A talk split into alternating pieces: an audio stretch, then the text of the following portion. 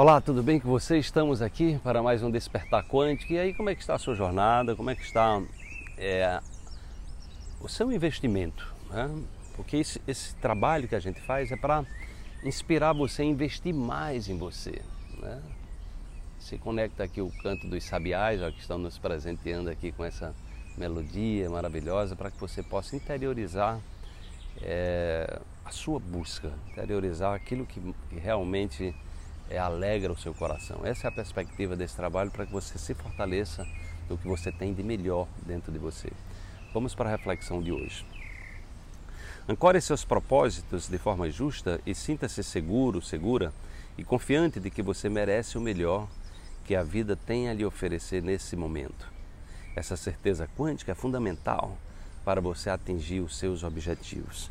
Então veja bem, a gente vive num, num país cristão, né?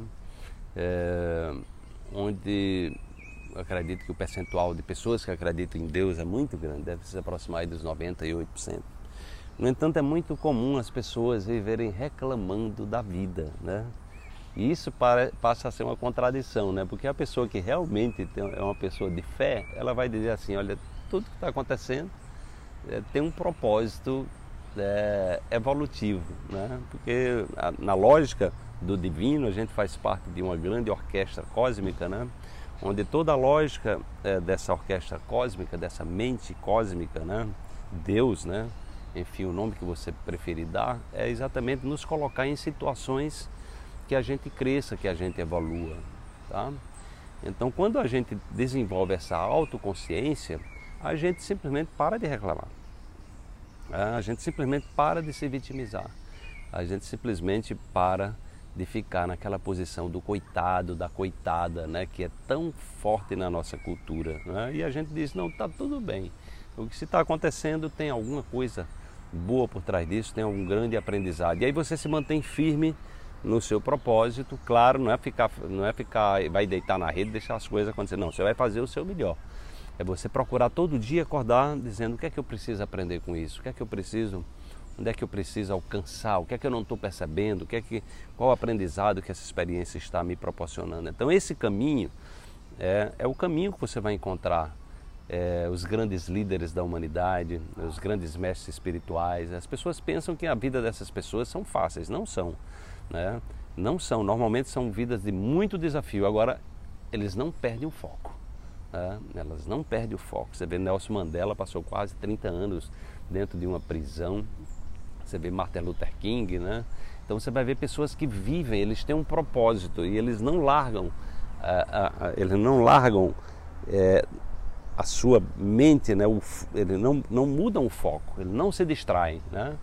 É, apesar de ter muitas tenta, tentações, muitas é, estruturas, muitas vezes situações muito difíceis né, que muitos seres humanos desistiriam. Né? Então você vai ver isso também nos grandes cientistas, nos grandes pesquisadores, nos grandes inventores. Quando eles botam uma ideia na cabeça, eles vão ali. Né? As grandes invenções né, provocaram revoluções no mundo são exatamente pessoas muito focadas, determinadas. Elas não se deixam derrotar. Então essa é a grande diferença. Essa é a grande diferença entre as pessoas de fé realmente, e aí o cientista, quando ele vai nas últimas instâncias, ele vai exatamente integrar, vai perceber que para fazer ciência de altíssimo nível é preciso de uma dose de fé muito grande, que essa, essa autoconsciência de que tem algo a ser, é, ser descoberto, ser revelado e que ele precisa manter, manter o foco naquilo ali sem distração. Então procure ver na sua vida né, se você está se distraindo do seu propósito, procure exatamente é, enaltecer né, aquilo que você tem de bom e aprender com as experiências né, evoluir com as experiências, não se deixe abater né, por uma, uma, uma, derrota no meio do caminho, porque isso depende de como você vê. Né? A derrota é, um, é a necessidade que você precisa se aprimorar, não ficar ali dando uma de coitado, de coitado, dizendo que as coisas são complicadas para você, porque aí você não vai, você vai olhar para o problema e não para a solução. Então olhe, para, olhe mais na verdade, olhe sempre para as soluções. Né? O problema, claro, você não vai deixar de olhar, mas